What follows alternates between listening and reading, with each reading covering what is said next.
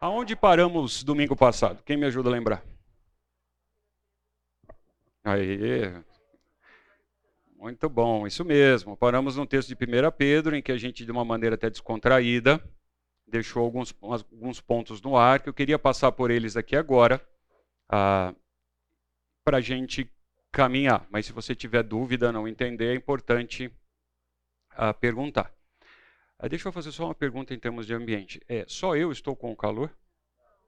Tá, então a gente vai tentar ligar o ar numa temperatura melhor do que a aula passada. Eu fui totalmente é, chamado a atenção. A gente vai ligar, aí a gente vai controlando, tá bom? Yuri, você aperta o botão lá para mim, faz favor. É que esse daqui não ajuda a classe toda, aquele lá ajuda. Aí a gente põe para cima e a gente ajusta a temperatura, tá bom? Mas aí, no, aí é o lugar menos frio onde vocês estão. Vamos lá. Ah, nós estávamos conversando sobre, sobre esse texto e algumas perguntas ficaram no ar. E a principal, quando a, quando a gente estuda esse estudo, é, olha esse versículo aqui em grupo, a principal é aquela se o Senhor Jesus, após a morte, realmente passou três dias no inferno ou não. Okay? Essa é a pergunta que mais se faz por aí, por onde a gente caminha, essa é a pergunta. Então vamos tentar esclarecer algumas coisas aqui. Eu vou ler o versículo de novo e já vou caminhar para a explicação. Pode ser assim? Não, tá joia. Então vamos lá. O, o, o texto diz: Pois também Cristo morreu, uma vez pelos pecados, o justo pelo injusto, para conduzir-vos a Deus, morto sim na carne, mas vivificado pelo Espírito Aí, normalmente, a gente não tem problema até aqui. Aqui é bem legal discutir isso aqui, mas a gente não, não dá atenção para esse pedacinho. A gente gosta do próximo. Que diz: ah, no qual. Tem, vamos lá, deixa eu colocar uma canetinha aqui. Isso, ó. No qual também foi e pregou aos espíritos, também foi e pregou aos espíritos em prisão os quais, noutro tempo, isso aqui é chave, foram desobedientes quando a longanimidade de Deus aguardava nos dias de Noé, enquanto se preparava a arca, na qual poucos, a saber, oito pessoas foram salvas através da água. Legal? Então vamos lá. Uh, eu queria só dizer o seguinte: São Senhor Jesus não foi ao inferno, ele não pregou, não foi fazer nada lá. E uma ideias absurdas, no meu ponto de vista, que eu ouço ainda, é que ele foi ah, escravizado pelo diabo nesse tempo, que ele sofreu lá torturas, que ele, eu já vi gente de púlpito dizer isso. Eu não concordo de maneira nenhuma. Ok? Isso não aconteceu. Não faz sentido nenhum isso ter acontecido, de maneira nenhuma. Então isso não aconteceu. O Senhor Jesus não foi ao inferno, ele não ficou debaixo de, da, da lá de Satanás, ele não sofreu. Ah, porque o Senhor Jesus, o Senhor Jesus, já ouvi isso, o Senhor Jesus sabe o que é o inferno, ele esteve lá, ele sofreu. Não, não. Isso não, isso não aconteceu. Então vamos lá. Espíritos em prisão. A ideia dos espíritos em prisão foram todas as pessoas que negaram o que Noé profetizou. Simples assim. Como Noé profetizou? Noé profetizava o fim, o juízo, e as pessoas zombaram dele, não acreditaram nele, e o juízo veio. Esses são os espíritos que estão em prisão. No seguinte sentido, eles estão apartados, nós já olhamos isso. Eles estão na sepultura, estão sofrendo a pior desgraça que é, que é a separação de Deus. Então é assim, como nos tempos de Noé, em que esse espírito, é isso que o texto está dizendo. Então não tem um E ali dizendo que o Senhor Jesus foi lá e esteve lá. Não, ele está dizendo como aconteceu lá. E não é o tema nosso aqui, mas é muito legal a gente estudar como o, o evangelho foi pregado no Antigo Testamento, principalmente através dos profetas. E se, se o profeta pregava a palavra, ele pregava a Jesus. Então é simples assim. É, é bem legal a gente estudar como era a salvação no Antigo Testamento. Como os nossos irmãos em Cristo se salvaram uh, no Antigo Testamento. Uh, assim, eu quero tirar qualquer dúvida de alguma segunda chance que possa existir. Então imagine então que o Senhor Jesus foi para lá. É, vai parecer brincadeira. Mas ele teria pregado então um sermão ali evangélico, ele se anunciando. Quem não aceitaria? Desculpe, eu não quero ser jocoso, mas quem não aceitaria? A pessoa já está lá sofrendo, etc. Vem alguém lá dar uma segunda chance. A pessoa já viu que está condenada. Aparece lá o Senhor Jesus, prega sobre ele mesmo e faz um apelo, canta um hino e fala: vem à frente. Está aí lotado de gente, todo mundo. Não faria sentido a pessoa não aceitar um evangelho pregado nessas condições pelo nosso Salvador. Então não existe segunda chance. Ok? Não há. A confusão vem, então, mas por que, que vem essa confusão? Vem principalmente na, na tradução que foi feita para cá. Se você usar, se você olhar um pouquinho, a, conversar com os nossos irmãos em Cristo do Oriente, da, do, do oeste da Europa, onde a língua latina não tem influência, eles não têm esses problemas. É muito legal. É, se vocês tiverem chance de conversar com irmãos em Cristo, olhar pastores, olhar teólogos, etc., de outra parte do mundo. Eles estão olhando a mesma Bíblia que a gente, etc. Mas os vieses, os vícios são diferentes, eles têm também. Mas são diferentes do nosso. É muito divertido. É, eu já tive, estou falando porque eu já tive essa oportunidade, passei 30 dias com pessoas do mundo inteiro, fazendo um treinamento juntos, e a gente olhando para a mesma Bíblia, só que cada um com seu óculos. É fantástico as experiências, as coisas que se contam, etc.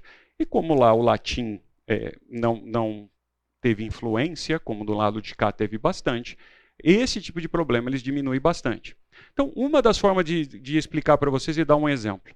Para nós aqui mais recente, uh, uh, existe um termo em latim que diz lá, o descente ad inferus, ou desceu ao inferno. Então é uma pena que a gente, os jovens, a gente mesmo não estuda mais latim.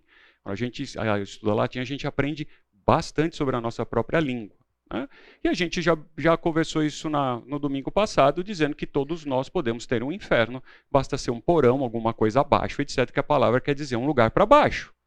Não tem nada disso né, sobrenatural, medo, não, é um lugar para baixo. Né? E isso que quer dizer no latim. Porém, a Talvez vocês conheçam isso aqui, eu, eu conhecia quando era criança a oração do credo, ou também chamado credo apostólico. Talvez você já tenha ouvido falar. Então eu coloquei aqui, fiz um paralelo né, entre o latim e o português.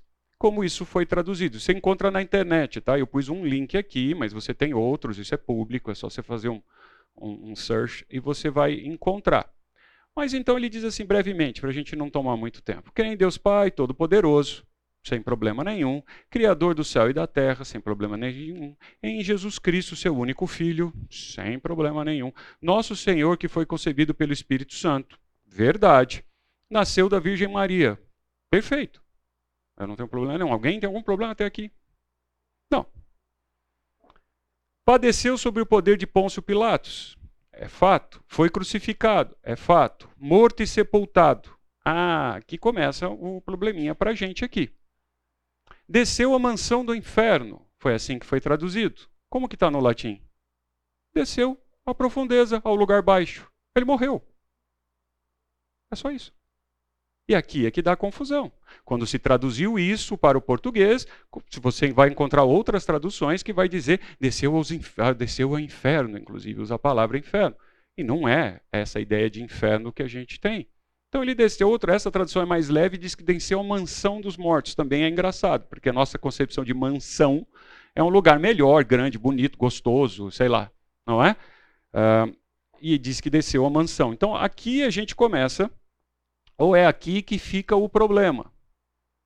É, ele foi sepultado, é verdade, e a mansão dos mortos. Vamos caminhar. No terceiro dia subiu aos céus, não tem problema nenhum, está sentado à mão direita de Deus Pai, de onde há de vir a julgar os vivos e os mortos. É fato creio no Espírito Santo, na grande, na Santa Igreja Católica. Se o católica aqui significa a palavra que ela é, que católico significa universal, eu também não tenho problema nenhum. Se esse católico aqui for a Igreja Romana, eu tenho os meus poréns. Mas se for a palavra significa universal, Igreja Universal, não essa Igreja Universal, mas Igreja Universal. A palavra significa isso, também não tenho problema. Na comunhão dos santos é fato, na remissão dos pecados, na ressurreição da carne na vida eterna. Amém. Então a gente vê a, a Igreja Católica é, Romana fazendo isso aqui com frequência. E o ponto então está aqui, gente. de uma maneira bem simples. A ideia de enfatizar que o Senhor Jesus morreu aqui, no, no quando foi isso aqui, foi usado em uh, latim, era para enfatizar o lado humano do Senhor Jesus. Perdão? Foi sepultado. Eu vou fazer, como temos tempo para isso aqui e a, e a ideia da gente estar junto a isso, eu vou pegar o detalhe. Ele não foi enterrado. Ele foi colocado num buraco, numa pedra. Talvez você já tenha visto. Eu supostamente entrei em dois, só, só eu entrei em dois lugares que podiam ser. Né? Tem mais. Então a gente não tem lá a coordenada do GPS, mas tem como se fosse. E não há então um enterro como a gente faz hoje, de cobrir sete palmos lá de terra, etc. Tal. Não, ele foi é colocado num lugar, enfaixado, não chega a ser mumificado, e o corpo fica lá e apodrece. Tá? Não tinha nem a ideia de caixão. Não existia. Eu, eu vi lá a tradução, eu fui lá, pus a mão lá num, num lugar para ver se era de verdade. Não era lá, mas você vê como é. Então, é só para dizer isso. Então, a gente enterra. Tem um para enterrar? Não tem problema nenhum enterrar. Ok? Mas ele não foi enterrado. Ele foi colocado num, num buraco, numa pedra. Se a gente, a gente pode chamar. Mas o ponto aqui é, a ideia justamente é, quando ele diz aqui que ele foi sepultado, que ele morreu, é para dar a ideia da parte física do corpo. Acho que você já entendeu que quando a gente morre, nós nos separamos de nós mesmos. Certo? Fica um pedaço aqui, que é a carne, que é o corpo, e a outra parte que nunca morre, que nunca dorme, etc. tal, vai para o seu destino de imediato, que são dois. Ou você vai para a eterna separação de Deus, ou você vai para a presença de Deus. Ponto. E uma brincadeira que você pode fazer, eu gosto de fazer isso com as crianças, é assim: um dia você vai se encontrar com você mesmo. É, porque vai unir sua alma ou espírito, não vamos entrar no ponto aqui se você é di ou tri, mas você vai entrar com a alma e o espírito e vai encontrar com o seu corpo. Aí você é um encontro com você mesmo. Né? Isso vai acontecer. Então, essa é a ideia. Então, a, a, até aqui, alguma pergunta sobre isso? Foi, foi menos uh, impactante do que você imaginava. Normalmente é decepcionante. Ah, era só isso, é só isso. É uma má interpretação do texto. Ok? Então eu vou repetir, que eu ouço isso de púlpito por aí. O Senhor Jesus não ficou debaixo de Satanás. Ele não sofreu lá no inferno. Ele não teve punição, sofreu chicotada, seja lá o que você queira entender que foi. Isto não aconteceu. Não havia e não precisa ter nenhum anúncio do Senhor Jesus para o passado, para esses espíritos em prisão, não faz sentido. Outra, o Senhor Jesus não está disputando o bem e o mal, yin yang, como que você queira. Lembra da uma bolinha que tem por aí, que mostra um preto e um branco, um equilíbrio? Não existe uma competição contra o bem e o mal, que Deus está disputando, que então ele precisava ir lá mostrar, tá vendo aí, ó, eu ganhei. É, não faz o mínimo sentido. Senhor Jesus, Deus é superior a tudo isso, ele é dono de tudo isso. Então, não há necessidade nenhuma de haver essa competição. O que mais? Traumas, angústias, mágoas, com a explicação tão singela. Podemos seguir? Mesmo? Tá bom. Ah, vamos lá. Tem um texto 1 Coríntios que diz: Antes de tudo vos entreguei o que também recebi, usa-se bastante isso em ceia, que Cristo morreu pelos nossos pecados segundo as Escrituras e que foi sepultado e ressuscitou no terceiro dia segundo as Escrituras. Aonde eu quero é, em, é, fazer uma ênfase, o Senhor Jesus realmente morreu, ok? Ele morreu. Existiu o pessoal naquela época já que eram os gnósticos, docetistas, etc., que não acreditavam que o Senhor Jesus tinha carne quando esteve aqui, que ele era um fantasma, como queira, um ser que caminhava e andava, que se via tal, mas ele não era gente. Ah, e, e aqui esse, eu coloquei esse texto para justamente marcar de novo, quando se diz que o Senhor Jesus foi sepultado, é para dizer que ele é, tinha carne. Ele foi sepultado, o corpo dele foi ressuscitado. Um outro texto que traz confusão, achei que vocês iam fazer pergunta para mim, então eu coloquei aqui, é, é, que o Senhor Jesus poderia então ter feito um sermão evangelístico no cativeiro, como eu notei, porque algumas pessoas levantam a mão e fazem assim: não, mas aquele texto lá de Efésios que diz assim: por isso diz, quando ele subiu às alturas, levou o cativo o cativeiro e concedeu dons aos homens. É, os dons aos homens, normalmente as pessoas nesse ponto não. Então, eles estão preocupados aqui. Então, era assim: tinha um cativeiro, tinha alguém que estava lá em prisão, ele foi lá e libertou as pessoas e levou com ele. Né? Então, elas dizem e insistem que o Senhor Jesus foi dar uma segunda chance. Isso, isso não é verdade. Se você olhar o que, se você der uma estudadinha, você vai ver. Tem os verbos aqui que podem ter sido usados aqui. Ou ele foi proclamar, ou ele foi pregar. Esse anúncio foi feito no passado. Não existe. Os nossos irmãos católicos, por que, que eu digo assim? Para realmente você pensar, tem muitos irmãos católicos que aceitaram o Senhor Jesus como Salvador e vão estar lá conosco. Tá bom? Eles têm algum problema ou algum erro de doutrina, o que não os impede de estar lá conosco se eles confiam no Senhor Jesus como único e suficiente Salvador. Eles usam este texto, um deles, para dar a ideia de existir um purgatório.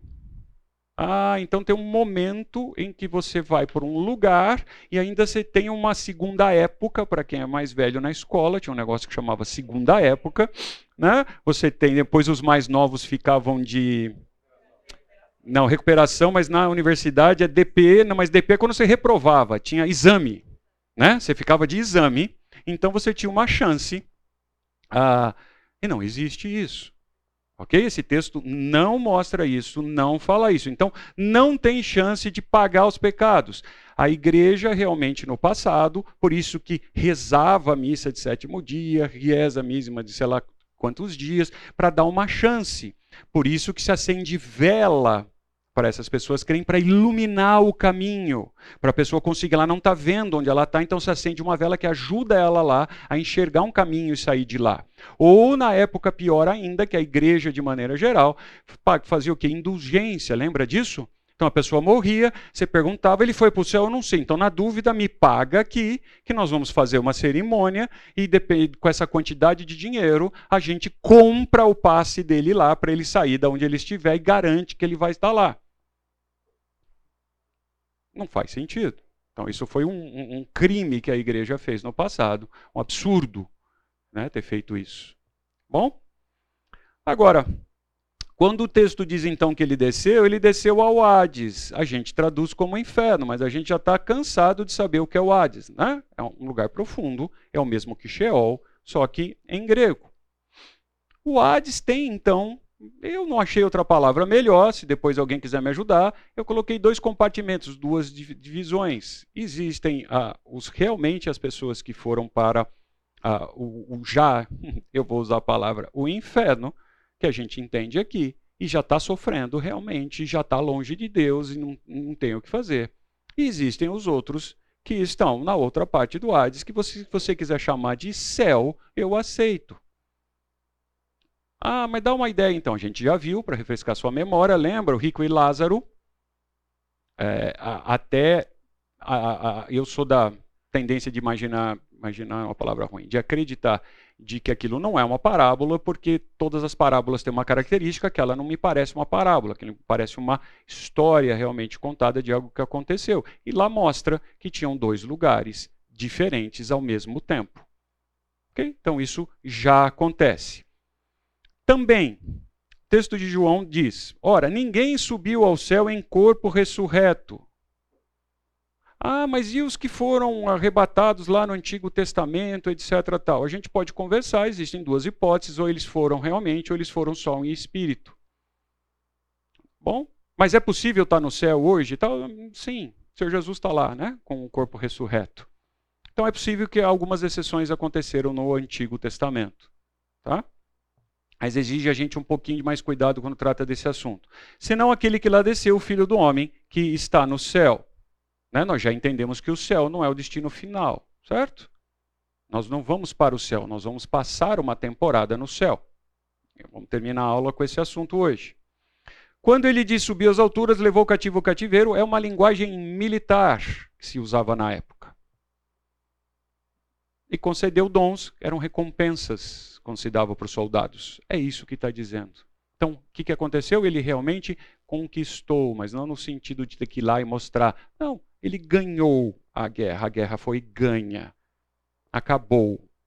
Se Satanás tinha alguma esperança ainda, uh, que ele conhece a Bíblia muito melhor do que talvez eu e você, uh, ele, quando o Senhor Jesus concretizou ali, ele falou: é, agora não tem mais jeito. Então, essa é uma linguagem militar. Ele levou cativo o cativeiro.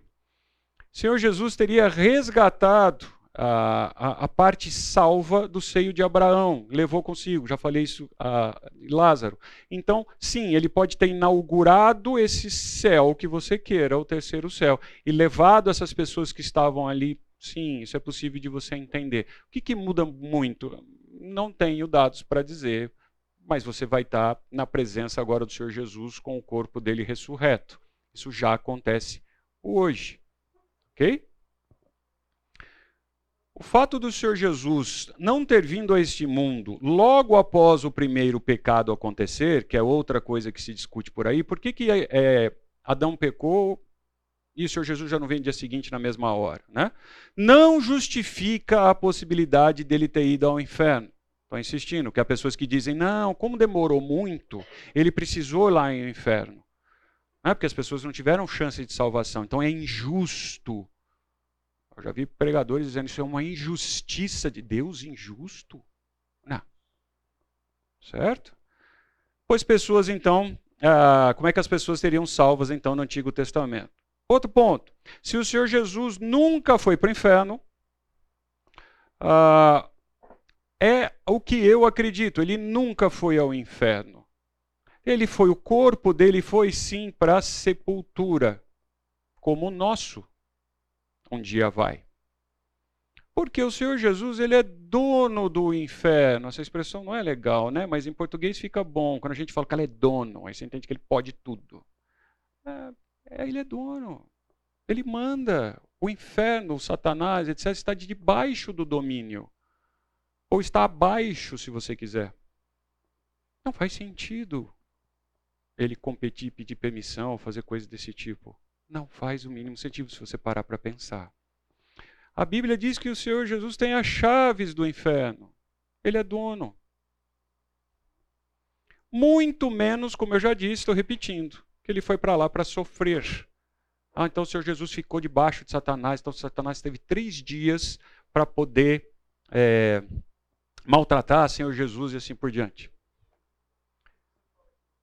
Fala mais alto só um pouquinho, por favor.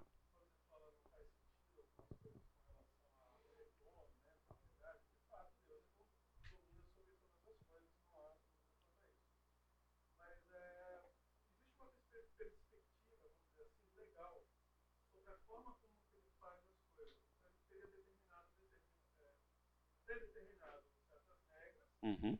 E aí ele faz a atuação. Uhum. Esse procedimento, acessar o inferno, apresentar seria? Mas por que legal? Por que, que ele teria que apresentar isso para o inferno? Isso já foi feito todo o tempo.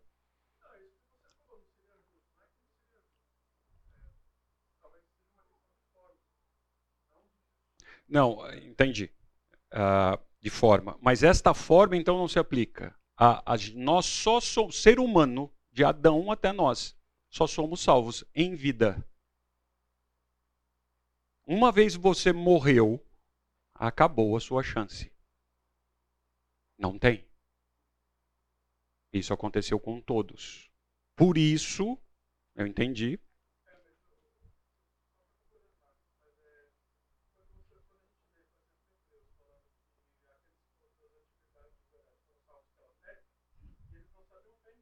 Não sabiam. Desde a Gênesis 3,15 já tem o proto-evangelho. Eles sabiam sim. Não, senhor, não senhor Jesus, a explicação já está em todas as escrituras. Quando o Senhor Jesus vem, isso, a hora que o Senhor Jesus vem, ele cumpre o que já estava feito. Então, a gente está estudando esse pedacinho agora com o Fernando, acho que a gente teve chance de ver domingo passado o quanto que as pessoas se faziam surdas. e não queriam entender e não entendem o evangelho, ele fala assim: "Mas eu tô aqui, vocês não entendem? Eu vim, eu estou aqui para os vivos, para toda a, a geração. Então, não há segunda chance depois que a gente morre. Não há. Ok? Então, ao morrer, a pergunta vem. A próxima pergunta que talvez alguém levantasse é justa. Então, para onde ele foi? Certo? É, se ele não foi para lá, tá bom. Então, para onde ele foi? Ele, a Bíblia não diz. E o Senhor Jesus foi para tal lugar. Não diz. Eu entendo como qualquer. Ele estava nos representando com o corpo mortal. Sim, ele foi para a presença do Pai, como nós iremos. Não tenho problema com isso. Há pessoas que fazem outras teorias, que ele realmente dormiu. Eu não consigo comprar nenhuma delas. Ele morreu. Ele foi para a presença do Pai. E a morte dele foi a pior, porque ele se separou de Deus. Lembra? E, nós nunca saberemos o que é isso. Ele era Deus e se separou de Deus. Por isso que ele diz: por quê? Porque a parte humana dele não conseguia conceber. Aquilo foi a pior morte que podia ter e no nosso lugar. Então, para a gente caminhar, o Senhor Jesus existe desde a eternidade. É, o universo foi feito através dele. Então, para matar esse assunto, ele pregou nos dias de Noé através de Noé. É bom, simples assim. Aos seres humanos agora, ó, que agora suas almas estão no inferno, se você quiser entender que é o Hades. Eles estão lá e estão sofrendo condenação, etc. Tal. Não fazia sentido ir lá segunda vez, dar uma segunda chance para isso acontecer. Tá? Ninguém perguntou, então eu antecipo. Também não foi falar com aqueles anjos, etc. Tal. Alguns misturam, como o filme né, do Noé mostra lá que tinha os Néfilis no meio daquilo, né? quando o personagem Noé no filme de Hollywood ali entra numa área escura, né? tem uma divisão clara ali que não podia entrar. Não sei se vocês lembram do filme. Ele entra e quando ele entra ali aparece aqueles seres de pedra que teriam sido então. Não existe aquilo nas escrituras. Ok? Não, não, não, não existe, não são para esses ah, demônios ou anjos tal. Vale lembrar de que a salvação, o Senhor Jesus morreu na cruz por nós, por nenhum anjo. Ele morreu pelo ser humano. Anjo não teve segunda chance. Não adianta anjo levantar a mão e tentar aceitar o Senhor Jesus como Salvador. Isso não acontece. Certo? Então, ah, então lembrei agora. É, eu já vi gente que orou para Deus converter Satanás e os demônios. É, não vai acontecer. Tá? Você pode orar, etc. É uma oração sem sentido. É, não vai haver um, uma, um, arrependimento de Satanás e seus demônios. Ah, então tá bom, agora eu, eu aceito, etc. Eu já vi gente uh, caminhando por aí. Ok? Vamos lá. Sofrimento. Consciente e eterno. Vamos marcar algumas coisas que para mim são pontos inegociáveis. Longe do Senhor Deus não há esperança. Ponto. Você pode olhar que toda ou outra qualquer religião dá uma forma, dá uma chance de você fazer alguma coisa meritória, você dá um jeitinho, nem que seja uma segunda vez que você venha, terceira ou quarta e tal, etc. Então, não há esperança longe de Deus. Ponto. Se não há esperança, a condenação é destino certo. Então eu, é o que eu dou aquela ilustração. O ônibus, o trem, o navio, o transporte coletivo que você quiser já está indo para o inferno. É o que a gente tem chance é de gritar, anunciar para as pessoas que estão lá, saiam daí. Pulem daí. Mas eles já estão no caminho. OK? Se você olhar a ideia de que se ouve ainda hoje que todas as religiões levam a Deus, que etc. tal, é, todas conduzem para o sofrimento eterno. Só disfarça. Todas floreiam, faz o que for e anda, e, ou você paga alguma coisa para ser meritório, ou você vai fazer tal. Tem gente que come coisas diferentes, que é para purificar. Não, elas só estão dando caminhos diferentes. Eu sou o caminho, a verdade e a vida. Ninguém vem ao Pai senão por mim, disse o Senhor Jesus. É um caminho. Não tem shortcut, não tem desvio. É um caminho. Aí, agora a gente vai começar a olhar o que vai acontecer. Então redirá também os que estiverem à esquerda. Apartai-vos de mim, malditos. Lembra que eu sempre falo de Deus é amor e, e etc. Não, agora nós vamos começar a ver a fúria de Deus, a ira de Deus, como é que ele trata os inimigos. Para o fogo eterno, não diz inferno. Lembra? A gente já olhou as palavras aqui. Fogo eterno. E aí, toda vez que você olhar a palavra eterno no, no Novo Testamento, muitas vezes é a palavra ainos, que dá a ideia de alguma coisa que não tem começo, meio e fim. É uma coisa que existe. Por isso a gente chama de eterno. Ela existe. Ah, mas foi preparado para quem? Para o ser humano? Não. Ele foi preparado para o diabo e os seus anjos, que a gente gosta de chamar de demônio. Mas são anjos. Então o inferno não foi feito para o ser humano. O ser humano está pegando carona nessa condenação. Não foi feito para nós. Mas nós escolhemos. Também não é o curso aqui de anjos e demônios, mas uma passada rápida. Quem é então o diabo ou Satanás? A palavra diabo, significa acusador, caluniador, vulgo dedo duro. Ok? É aquele que fica assim, você não viu? Olha lá, aí está fazendo também. Olha lá. Viu? E se você não fizer? Ah, duvido, etc. É isso que ele faz. A gente tem um exemplo clássico que é com Jó. Não vamos entrar no mérito ali por que Jó e não o outro, etc. Tal, mas o que, que ele faz? Ah, mas ele está servindo bem por quê? Ah, porque você está dando tudo para ele você cuida dele direitinho. Tira as coisas dele lá para você ver, então. Esse é o acusador, o caluniador, etc. Ah, então, quando ele, ele usa das nossas fraquezas contra nós mesmos, ele aponta lá, serve o seu lá, não é? Olha lá aquele Elcio lá, olha lá, olha lá, olha lá, lá, viu? Fala aí, faz, olha lá o que ele está fazendo.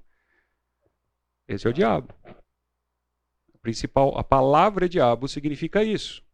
Satanás, que também é usado. Aí vem a ideia de um adversário, também um acusador. Então é alguém que está contra a gente. Eu vou contar uma história rápida para ilustrar. Tinha um cavalo muito bravo, amarrado na fazenda.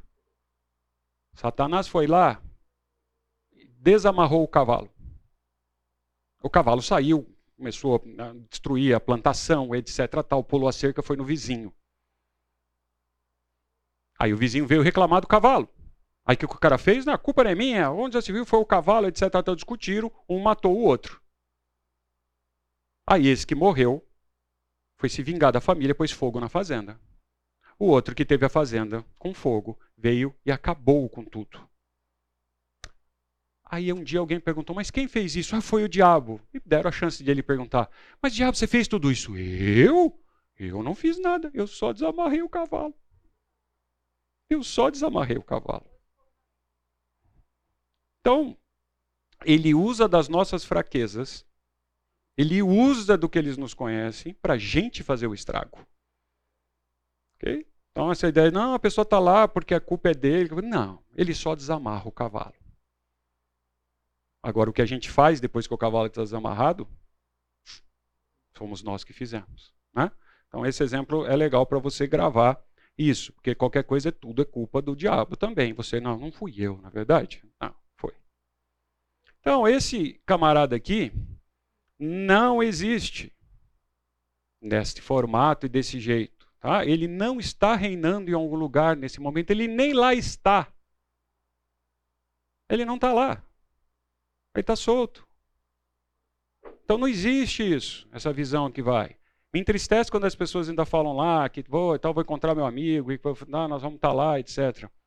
Não existe essa figura. Até porque se essa figura existisse e fosse assim, raríssimos seriam as pessoas que queriam gostariam de se aliar a ele. Satanás é muito inteligente. Ele foi considerado um anjo de luz. Ele não se apresenta dessa forma. Então ele não tem um tridente, ele não tem um rabinho lá de chifre que fica te espetando e fazendo isso lá, não. Isso não existe, tá bom? Nunca vai existir. O Satanás não é o senhor do inferno. Ele não tem um reinado lá no inferno onde ele domina. Não existe isso. Isso é até o contrário, é para dar uma, uma, ideia de que ele é poderoso, que ele tem, que ele domina, que você fala, não, não existe. Então vamos lá, definições. Satanás ou o diabo não é o senhor do inferno. Ok? Não é. O diabo está condenado ao inferno. Foi feito para ele. É o destino dele ir para o inferno, literalmente, sofrer. O diabo ainda não está no inferno. Então, se você tem alguma dúvida, estou afirmando para você, não está lá. Ele está solto, sim, debaixo da liberdade que Deus dá a ele, da atuação dele. Mas ele não está no inferno. O Senhor Jesus, ele é soberano no inferno. Então, o Senhor Jesus não foi para lá, não passou por lá, não, ele é soberano, ele é dono do inferno. O Senhor Jesus tem as chaves do inferno. O diabo, Apocalipse 20, 10. O diabo, o sedutor, olha, ó, o diabo, aí ele dá um, uma qualificação, sedutor, foi lançado para dentro da onde? Do inferno?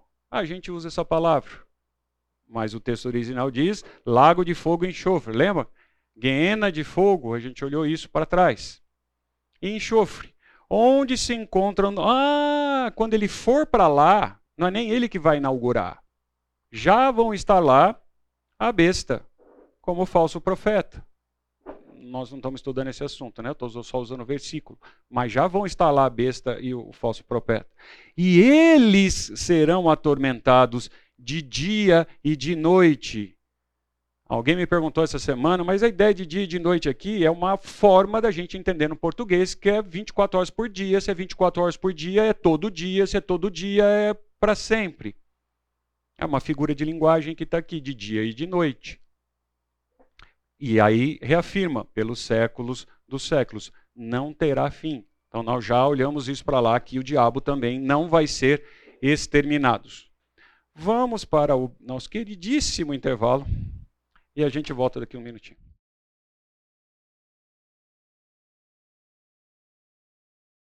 Então vamos lá. Tem um texto de Hebreus que diz lá, só para a gente reforçar e conseguir terminar. E assim como aos homens está destinado morrer em uma só vez, a gente vai morrer uma vez só. Vindo depois disso o juízo, Assim também Cristo, tendo se oferecido de uma vez só para tirar os pecados de muitos, aparecerá uma segunda vez. Aqui.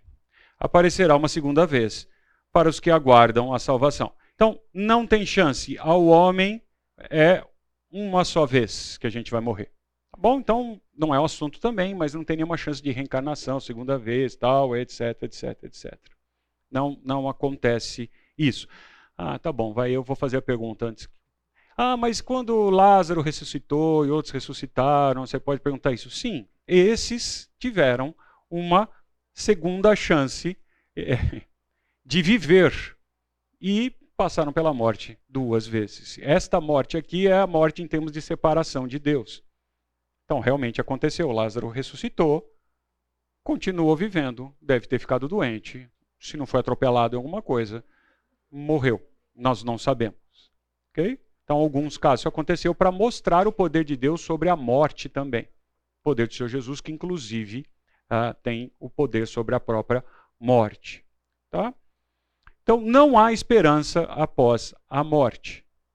Nos nossos dias, eu, eu acho possível, mas extremamente improvável, que alguém ressuscite. É possível? Para Deus, não. É provável? Não tem porquê. Bom, ninguém aí sair ah, da, da tumba. Ah, tem uma frasezinha também de impacto aqui que diz, né? Olha, os portões do inferno não têm maçaneta para o lado de dentro. Então, o que eu quero dizer é, uma vez que você morre separado por Deus, você não sai de lá mais. Não tem como sair de lá. Não tem maçaneta para o lado de dentro, você não consegue sair. É só aquele versículo que diz lá que a igreja está aos portões do inferno. Não, aquilo é uma figura. Porque já estão todos condenados. Aquilo não é o inferno, inferno né? Não é o lago de fogo e enxofre. Não, aquilo, as pessoas estão naquele transporte coletivo indo para lá. Eu, quando é apresentado o evangelho para aquela pessoa e aquela pessoa aceita, o inferno não tem como segurar ela lá, condenação, ele sai de lá.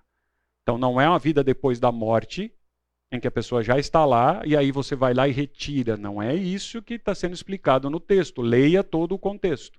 O que ele está dizendo é: eles não têm o domínio de segurar. Uma vez que você apresenta o evangelho e a pessoa entende e aceita o evangelho, as boas novas de salvação, ele sai de lá. Ok? Então as portas do inferno não prevalecem contra a igreja, porque a igreja está pregando a salvação. Então eu insisto, a coisa mais importante que você deveria fazer 24 horas por dia é anunciar o evangelho a todos. Não é converter as pessoas, é anunciar o evangelho. E a gente faz pouquíssimo disso, a começar de mim. Mas devia ser 24 horas por dia.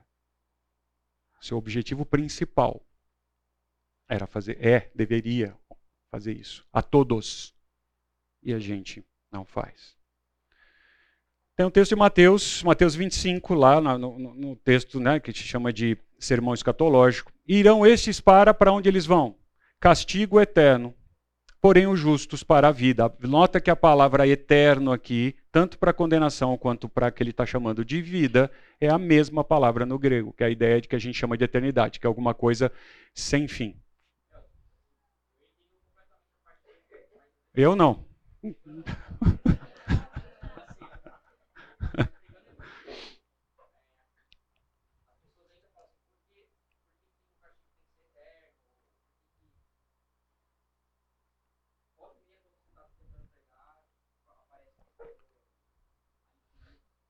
Aniquilanismo.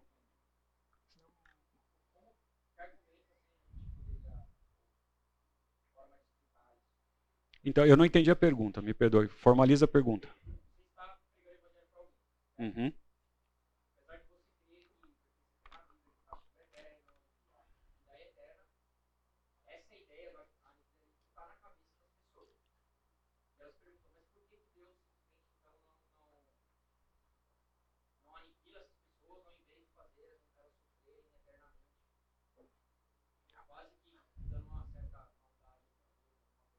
Não. não. Ah, veja, Deus é avesso ao pecado. E ele é tão santo que ele não pode nem passar perto de conviver com. Não tem jeito. Aí que vem aquela brincadeira se Deus pode pecar, não é o assunto aqui. Mas é impossível de ele pecar. Certo? Então, ele é avesso, é contrário à natureza dele. A condenação determinada para quem está longe dele foi determinada por ele. E este sofrimento eterno foi determinado por ele. O motivo, eu não sei. Se alguém souber, me ajuda. Porque assim como ele, Adão podia ter pecado e na hora ter exterminado, acabado com tudo, eu não sei. O que eu sei é, vai cair esse negócio. Tem um plano estipulado por Deus, feito por Deus. E tem algumas coisas que ele não revelou. Então, o motivo de ele realmente poderia ser um plano dele acabar com tudo. Ou acabar assim. Quem podia ser, não podia? Pecou, morreu? Pecou, foi exterminado? Então, na nossa visão limitada aqui, como ela está brincando aqui, não tinha nem mais ninguém. Né? Então, a, o motivo de ser eterno, apartado eterno, ele não exterminar, eu sei que é assim. Agora, o motivo exato eu desconheço. Se alguém souber, me ajuda. Assim como está no plano dele desde a eternidade que tudo isso ia acontecer. E eu não ouso entender as razões. Mas é assim.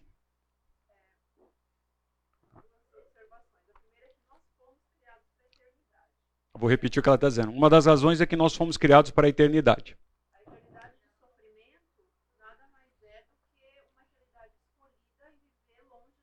Então a eternidade de sofrimento continua sendo a eternidade, só que longe do Criador.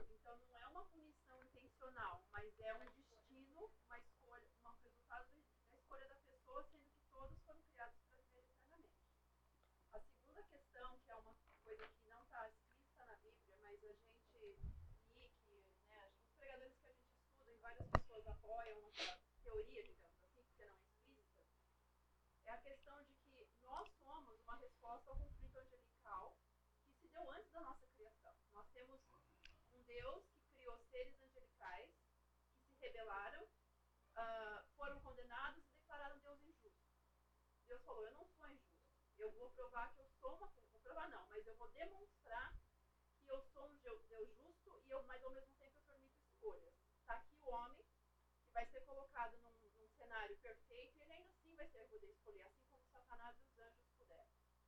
A partir do momento que a gente escolheu, Deus, é, de certa forma, reflete esse, esse propósito dele para os anjos, dizendo: eles têm escolha e vocês também têm.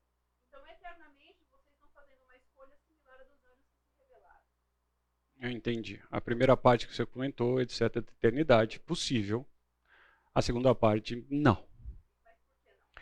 Na, veja, é que você usou uma, uma expressão é, bem, bem importante, em que o ser humano foi criado em resposta à queda dos anjos. Foi o que você disse.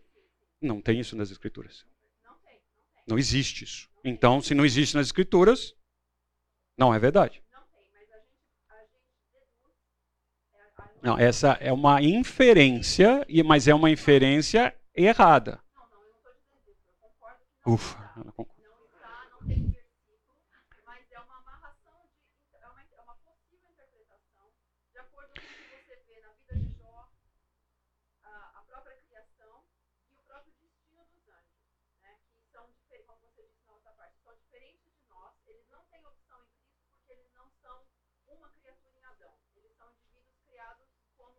São as únicas criaturas viventes que não têm corpo. Isso define o anjo.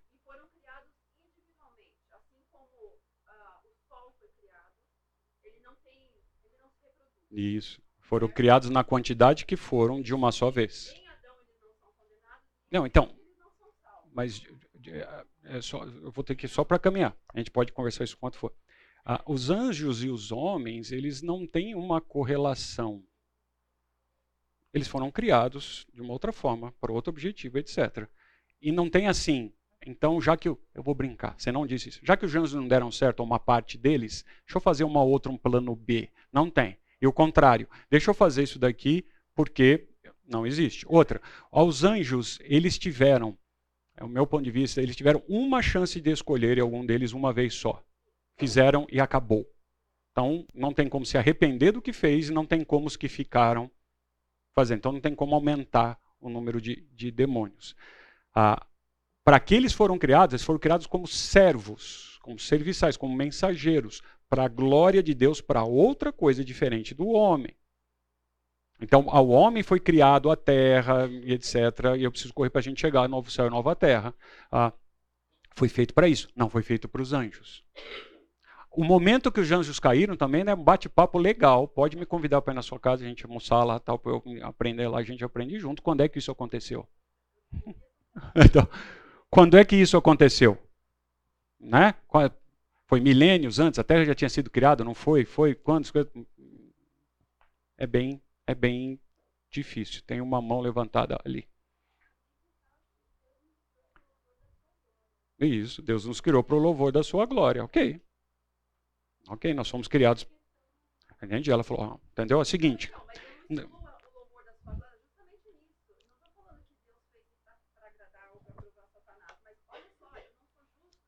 Não, sim. Então, mas eu preciso caminhar. Mas é que esses pedacinhos, eu não sou justo, Deus nunca discutiu isso, nunca foi colocado em questão. Deus não deu satisfação para Satanás, eu sou justo ou não injusto. Então, então, já que você não acredita em mim, deixa eu fazer um plano B aqui. Não existe isso. Se você ouviu isso de algum lugar, isso na Bíblia não está. De maneira nenhuma. Não tem que dar. Eu vou usar uma expressão que você não usou. Não tem que dar satisfação nenhuma para ninguém. Certo? Eu sou, exatamente. Se fosse para dar o um nome dele, é, eu sou. Não, é o casal, aí dois contra um. Não. Vamos lá, vamos lá, que eu preciso ir para a nossa morada final. Ah, Seguiu-se a este outro anjo, nós estamos lendo um texto de Apocalipse. O terceiro dizendo em grata voz, nós não estamos estudando Apocalipse, eu estou usando aqui o, o, os textos. Para também esse beberá do vinho da cólera. É só para chocar um pouco a gente do que é ser inimigo de Deus. Então, quem não, não tem meio termo. Então, se você não é salvo, você é inimigo de Deus. E eu não quero passar nem perto de ter, ter Deus como inimigo. Então, preparado sem mistura, cálice da sua ira, cálice, aquela dose da ira de Deus, será atormentado com fogo e enxofre, diante dos anjos do Cordeiro. A fumaça do seu tormento. É essa a descrição que dá para a gente tentar entender, imaginar né, como é, sobre os séculos dos séculos. Então, de novo, a palavrinha aqui, que dá a ideia de eternidade. Ah, deixa eu pular esse texto aqui eterna destruição. Ah, a palavra aqui também para combater o aniquilanismo, né, que a gente viu, alguns usam esse termo. Então, que a besta, ó, e a besta que viste não está para emergir do abismo. Puxa, isso aqui exige realmente um tempinho para a gente conversar. E caminha para a destruição. Essa destruição não significa que ela vai deixar de existir. E aqueles que habitam sobre a terra, cujos nomes aqui é o mais importante cujos nomes não estão escritos no livro da vida. A única coisa que a gente precisa ter a certeza nesse mundo é que o nosso nome vai estar tá lá, escrito. E quando isso acontece, quando você realmente entende e aceita o sacrifício feito do Cordeiro perfeito por você e merecido, isso não tem custo. Não é que foi de graça. Né? Vocês já perceberam como a gente também, ah, é de graça. Não, não. Ele, você não consegue pagar, mas ele teve um alto custo. Um custo que ninguém pode pagar. Então, imagina uma coisa tão preciosa e você recebe gratuitamente. Mas o que, que eu dou em troca? Posso pagar o almoço? Posso levar você? Não há o que você fazer. Toma. E uma vez que você aceite isso, seu nome vai lá e escreve no livro da vida. Aí se brinca se é um computador, se não é, se tem um registro, se é um livro de verdade, não, não importa. Ele vai estar marcado. E dali não apaga mais. Agora, se seu nome não estiver lá, não tem o que fazer.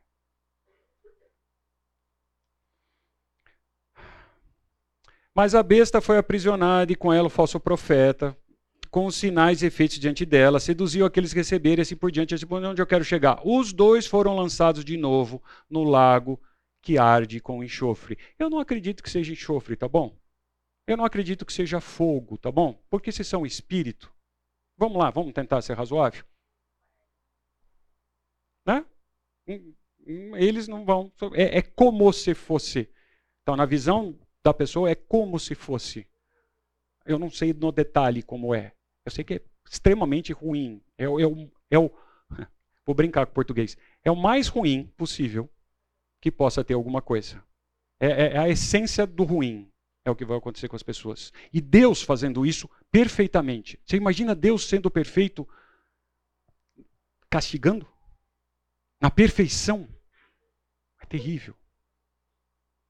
Não deveríamos dormir à noite, imaginando que você conhece pessoas que você convive e não deu a elas essa boa notícia. Se ela vai querer a boa notícia ou não, não é problema seu. Mas você não ter contado para elas, ter dado a chance delas ouvir, aí é problema seu. Então vamos lá. Então, nós deveríamos ter este então comunicado urgente todos os dias a toda hora. É isso que nós fomos chamados para fazer. Nós não fomos chamados para nesse mundo aqui para ter o trabalho que a gente tem, para ter o emprego que a gente tem, para ter a mulher que a gente tem, o filho que a gente tem. Isso também, mas não é a nossa missão principal. Né? Ide, vá, durante o que você faz, conte isso para as pessoas. Só conte. Quando você ganha um presente, quando você tem alguma coisa muito legal, quando você descobre um, alguém para seguir hoje nas mídias sociais, eu ouço a gente falando, isso acontece comigo também, não sou diferente. Ai, estou seguindo fulano, nossa, achei um legal, um negócio legal. Segue lá, não é isso que a gente fala? Segue lá. Você deveria mostrar e enviar para a pessoa alguém mais importante possível para seguir. Você não faz. Então, esse é o comunicado urgente que a gente deveria estar fazendo isso aqui 24 horas por dia. Para você tirar a pessoa do caminho que ela está indo para o inferno. Tá? Não é só dar pão, leite, dar um remédio. Isso ajuda, isso faz parte, você ama o próximo. Mas isso não tira ele do transporte que está levando ele para o inferno para essa condenação eterna.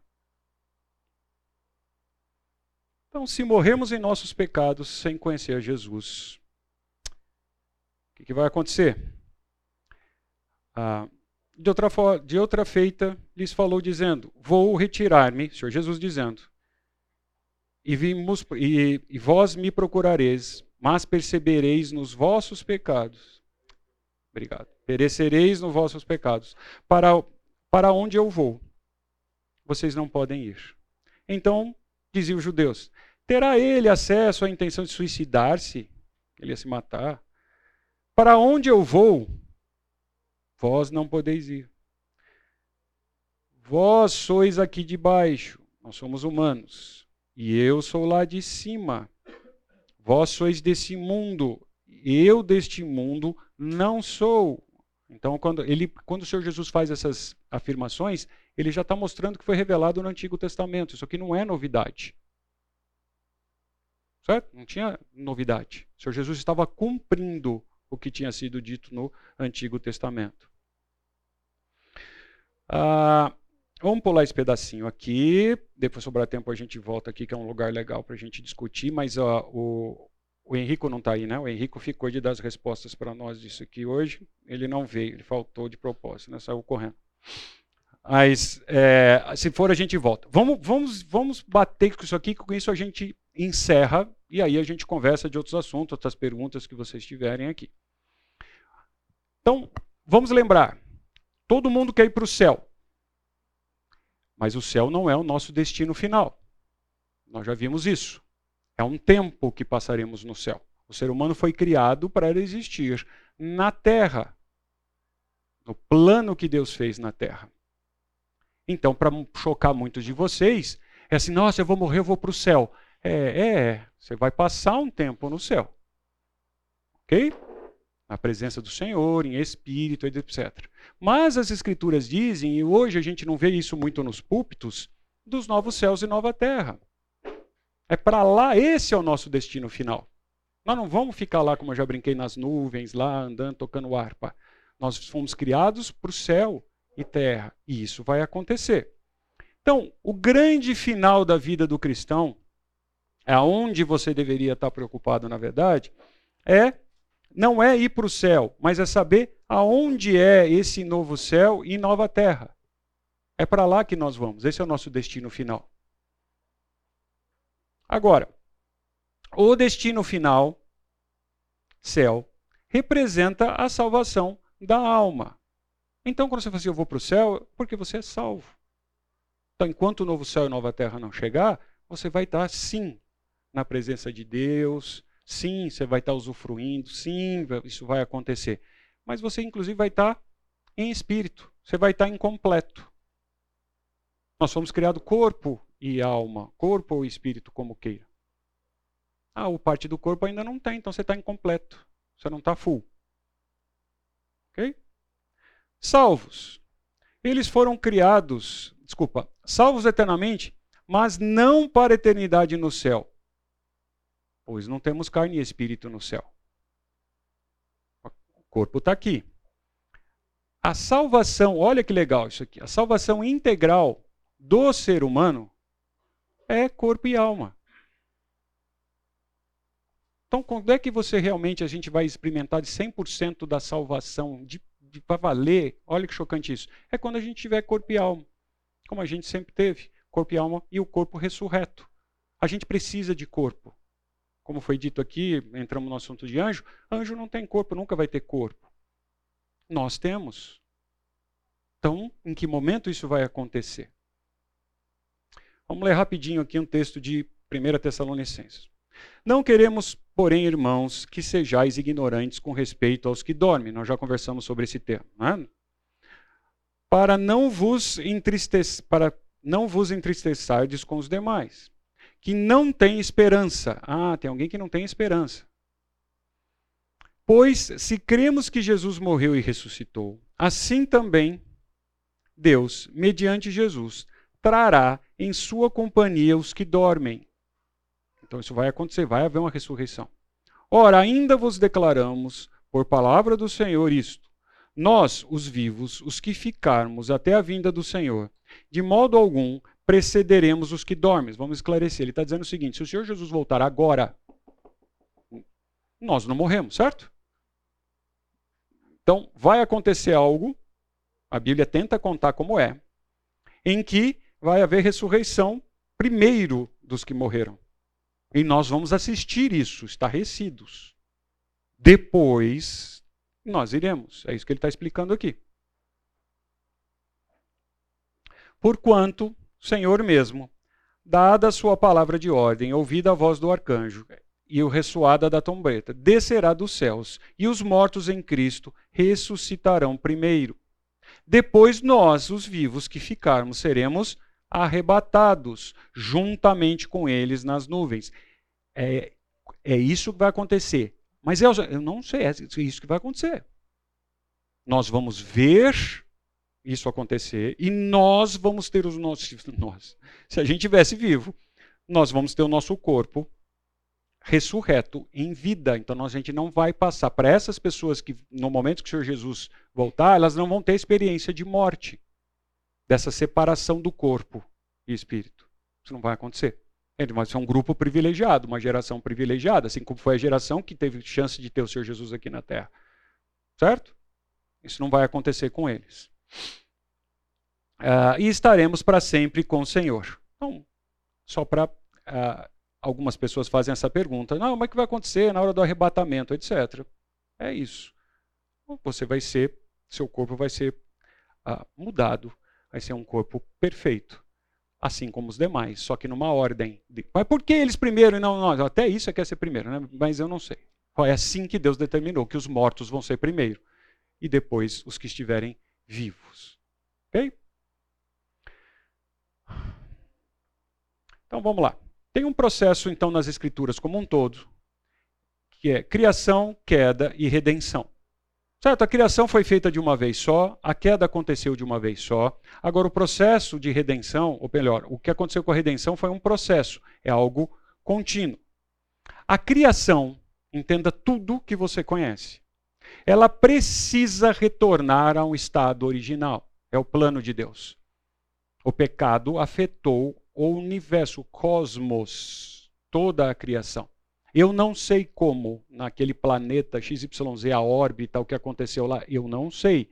Mas a Bíblia diz que foi afetado. Não funciona perfeitamente por causa do pecado. E isso é uma promessa de Deus. Isso tem que retornar a estado original. Então, qual é a última etapa? Fim dos tempos. A restauração da criação. é a etapa final não haverá possibilidade de pecado ou do pecado. O pecado já aconteceu. O Senhor Jesus já restaurou. E acabou. Então o pecado vai deixar de existir. Não vai ter outra chance de pecar. Está claro? Aconteceu uma vez só. O pecado foi resolvido já por Deus. E não tem chance de pecar de novo. o profeta, se a gente lê Isaías, se a gente lê Isaías, na verdade, a partir dos 60, etc., é bem legal. Leia com calma, estudando, olhando. É muito legal. Mas aqui, 65, 17 a 25 diz: Pois eu crio novos céus e nova terra. Então ele diz novos aqui. Então aqui, vou deixar algo, vou antecipar a sua pergunta. Elcio, novo céu e nova terra vai ser uma reforma Que nem a casa da gente, eu vou lá, vou reformar, fazer um puxadinho, melhorar, tem vazamento, né? Então vamos fazer uma reforma ou nós vamos criar algo novo? Basicamente, tem duas linhas teológicas que alguns dizem que é uma reforma e alguns dizem que é algo novo. E eu gosto de acreditar que é algo novo, parecido com o que a gente tem aqui, mas não é uma reforma. Tá? Deus não vai só consertar os vazamentos, as paredes eh, rachadas, etc. Ele vai fazer algo novo e superior. E nova terra. E haverá, ó, e não haverá lembrança das coisas passadas. Jamais haverá memória delas. Mas vós folgareis e exaltareis perpetuamente no que eu crio. Pois eis que crio, que crio para Jerusalém a alegria para o seu povo e regozijo. Jerusalém, muitas vezes aqui nesses textos, ela, ela significava na época o lugar, a cidade de Deus, onde estão as pessoas, tá? Não é necessariamente a cidade física. Apesar que em Apocalipse ele dá a ideia de ser a cidade física e as pessoas juntas. Exaltar, é, exaltarei por causa de Jerusalém e me alegrarei no meu povo e nunca mais lá, ouvirá nela voz de choro e de clamor. Já, Isaías já estava prevendo isso, já tinha profetizado isso. Não haverá mais nela criança para previver poucos dias. Isso daqui é uma incógnita para a gente que gosta de estudar. O ser humano vai viver então eternamente e não vai ter mais morte. Como? Né? Que a terra suportaria as pessoas se elas não morressem? É muito legal você conversar isso com um cientista. E ele começa a fazer conta. Quantos realmente seres humanos faria aqui? Mas como é que faz? Como é que produz? Como é que vai ter comida? Como é que vai funcionar? Então, assim, é legal a gente começar a, a conversas de, de fim de dia, de bater papo. A Bíblia não mostra. Mas, assim, então, só se tirasse as áreas desérticas, quantas pessoas caberiam? Entendeu? Se a, se a gente vai para aquela ideia, eu não acredito que não vai ter mais mar, água, nossa, quantas pessoas caberiam? Eu não sei. Mas não vai ter mais morte. As pessoas não vão morrer. Nem velho que não cumpra, seu, é, não cumpra os seus, porque morrer aos 100 anos é morrer ainda jovem. Então, essa é uma ilustração. Um cara de 100 anos assim é um bebê.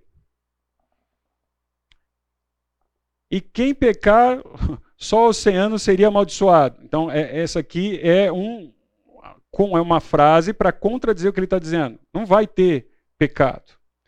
Eles edificarão suas casas e nelas habitarão. Ah, vai ter casa. Nós vamos ter novos céus e nova terra. O ser humano foi feito para a terra, não foi feito para ficar no estado eterno de espírito. Ele foi feito para habitar a terra. Então eu acredito que Novos Céus Nova Terra vão ter cidades, vão ter lugares. Como vai essa cidade que tem hoje? Não, vai ser melhor. Mas nós vamos estar aqui, nós vamos trabalhar, nós vamos ter coisa para fazer, nós vamos ser um ser humano. O ser humano foi criado para ser produtivo. E não aposentado lá no céu, assim, ah, eternamente não vou fazer. Não, nós não fomos criados para isso. Olha os mandatos culturais que Deus colocou em Gênesis. Nós vamos continuar fazendo isso, só que de maneira perfeita. Só por causa do tempo. É...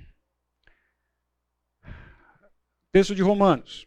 Porque para mim tenho por certo que os sofrimentos desse tempo presente não podem ser comparados com a glória a ser revelada em nós. A ardente expectativa da criação aguarda a revelação. A criação está aguardando. Então não faz sentido a gente ficar no céu. E o, e o resto todo? Pois a criação está sujeita à vaidade, não voluntariamente, mas por causa daquele que a sujeitou, na esperança de que a própria criação será redimida do cativeiro da corrupção. Então, a criação está esperando por isso. Para a liberdade da glória dos filhos, porque sabemos que toda a criação a um só tempo geme e suporta angústias até agora. E não somente ela, mas também nós que temos as primícias do Espírito. Igualmente gememos. Alguns mais, né? Vai chegando a idade, levanta assim, instala tudo, dói tudo, né? Ah, aguardando a adoção de filhos e a redenção, ó, aguardando a redenção dos nossos corpos. Nós temos que voltar ao estado original. Rapidinho. Juízo de Deus. Preocupe-se com isso. A gente tem dez minutinhos. Preocupe-se com o juízo de Deus.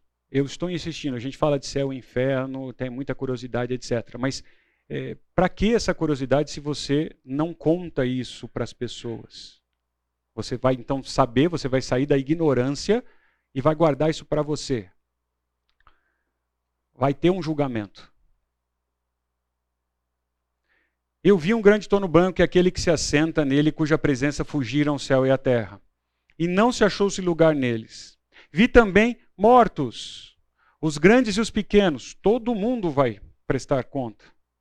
Em pé diante do trono. Então se abriram os livros, lembra os livros? Ainda outro, o livro da vida, foi aberto. E os mortos foram julgados segundo as suas obras conforme o que se achava escrito nos livros. Pa parênteses. Se você foi salvo e aceitou o Senhor Jesus, o seu nome está no livro da vida. Você vai prestar conta pelo que você fez. Mas você não vai sofrer a punição pelo que você fez.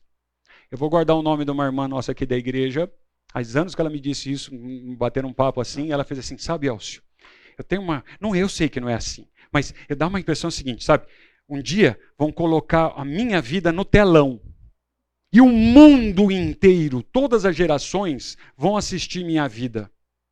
E eu, na frente de todo mundo, vou ter que explicar por que, que eu fiz essas coisas. Apesar de estar perdoado, eles, eh, Deus vai perguntar: mas por que você fez isso?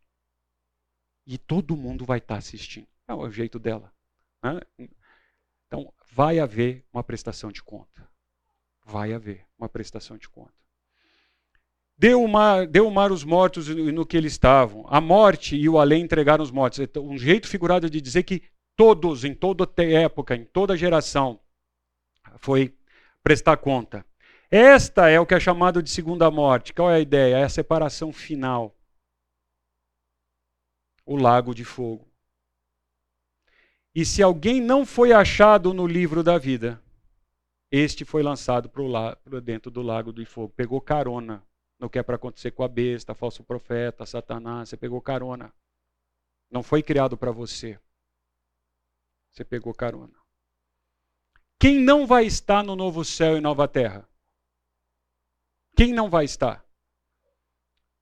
Os covardes, incrédulos, os abomináveis, os assassinos, os impuros, os feiticeiros, os idólatras e todos os mentirosos.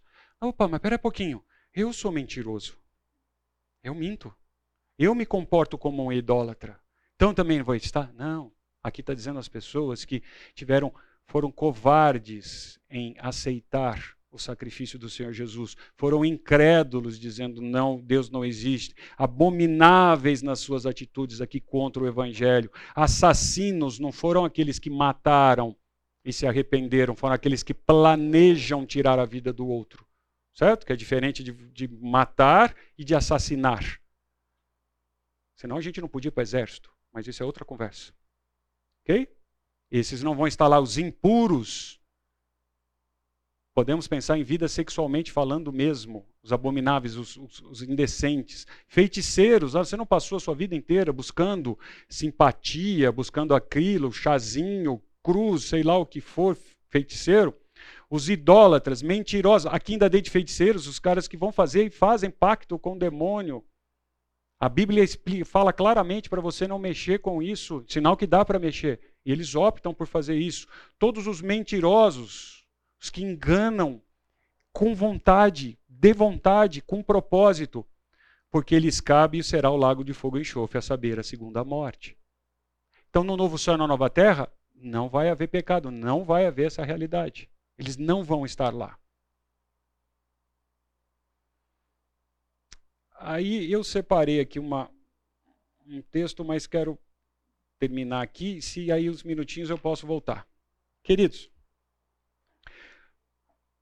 a ideia de conversar sobre o céu e fé, de coração, não é, a minha pelo menos, de deixar você mais folgado, se você já aceitou Jesus como Salvador. Ao contrário, eu queria que você ficasse extremamente incomodado ao ponto de não dormir, imaginando que você pode ter realmente essas benesses do céu e inferno, se você aceitou Jesus como Salvador, você vai passar um tempo no céu, depois nós vamos voltar para cá, nós vamos trabalhar, nós vamos ter, diz que na, na Nova Céu e Nova Terra vão ter reinos, vão ter, então vão ter cidades, nós vamos ter um novo céu e nova terra, que foi isso que Deus criou no início. Ele vai restaurar a criação. Agora, me incomoda muito nós não dividirmos isso com as pessoas que estão ao nosso redor a todo o tempo. Isso me incomoda. Porque daqui nós não vamos levar absolutamente nada, a não ser a decisão do nosso destino. E me entristece a gente não contar para as pessoas esta boa nova. Eu estou insistindo, não estou dizendo que você tem que converter a pessoa na marra. Eu estou dizendo que você tem que deixá-la saber pelo menos uma vez. Imagina o quatro, que eu acho possível. Você vendo aquelas pessoas sendo julgadas e indo para o destino eterno de condenação. E você reconhecer pessoas lá, em que você passou horas e horas e dias e meses e anos, e nunca contou para ela. E ela poder, talvez, do outro lado, falar assim: Você nunca me disse. Isso me aflige tremendamente. Por isso a ideia de contar a gente pregar o céu, nós vamos, se morrer agora, nós vamos estar na presença do Senhor por um tempo. Vamos voltar para o novo céu e nova terra. A gente tem curiosidade sobre o inferno. Mas o inferno é a desgraça. É vivermos, as pessoas vão viver sem tempo, é sempre no presente, na ira de Deus na pior condenação, na condenação perfeita de alguém. E essa pessoa sofrendo apartada de Deus para o sempre. E você e eu fomos chamados a contar para essas pessoas do destino delas e dar a ela a chance. Faça isso. Não deixe para amanhã. É para isso que nós estamos aqui. Bateu o sino, mas alguma dúvida? alguma dúvida. Alguém quer comentar alguma coisa? Não, eu só vou lembrar. É, escaneia lá, por favor, o QR Code para você avaliar tudo né, do, do curso, etc. Deixa eu voltar aqui enquanto o Nick faz a pergunta. Vamos lá, Nick.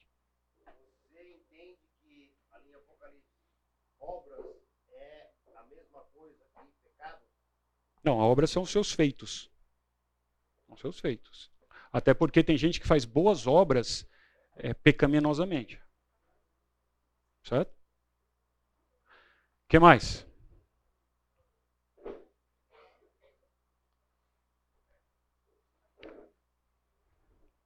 Não? Então tá bom, queridos. Foi muito bom tê-los aqui. Espero a gente ter outras chances de estar juntos para conversar sobre outros assuntos. Tá bom? Espero ter realmente incomodado vocês e ajudado vocês nesse tempo, de coração. Obrigado. Bom domingo.